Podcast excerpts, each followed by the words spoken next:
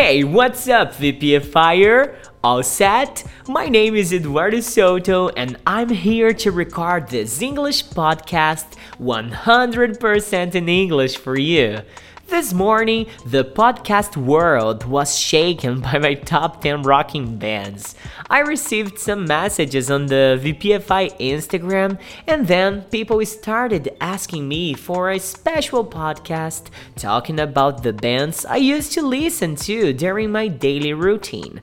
And then I decided to record it this morning. If you want to listen to it, do it right now. However, it is in Brazilian Portuguese, and if you don't understand, I'm sorry. I can just say the names were down there on my list, okay? Of course, in the episode, I spoke about the bands, I spoke a little bit why this decision, but I am going to share with you the names of the bands I talked about this morning. Pantera, NOFX, Blink 182, Green Day, Good Charlotte, Sum 41, The Offspring, Linkin Park, Red Hot Chili Peppers, Slipknot, Five Finger Death Punch, Bullet for My Valentine, Queen, Avenged Sevenfold, and the System of a Down. I know, I know, it was more than 10 bands in my top 10, but I'd need at least a top 50 to share with you guys all the great bands I like to listen to. And you know that there are many different rock styles on the list, right? From metal to hardcore, punk rock, pop punk, and so on. But let me talk to you about the nice things I taught to the students at the VPFI Speak English group today, alright? Have you ever heard about the expression to zero in on something? Ah, no, right? So, if you zero in on something, you are focusing your attention on it. I'm gonna give you a nice example of use of it, okay? So, check it out.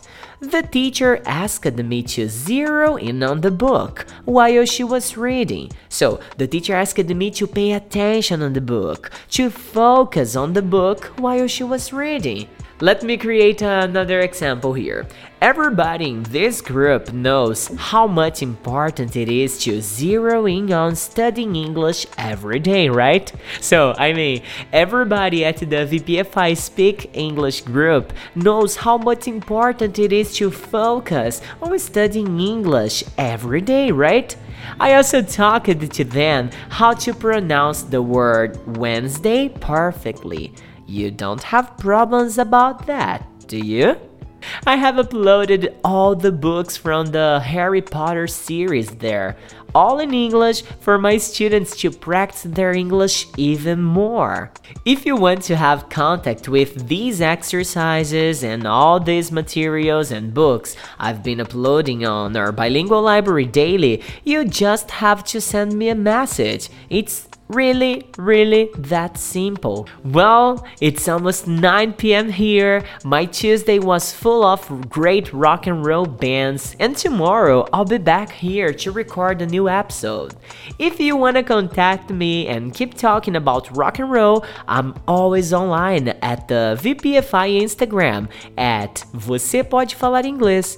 And don't forget to leave me a message over there or on my WhatsApp 16 nine nine seven five two two four eight seven and keep this in mind. A little bit by day and your goal will be accomplished. Have a great one. Eduardo Souto from VPFI out.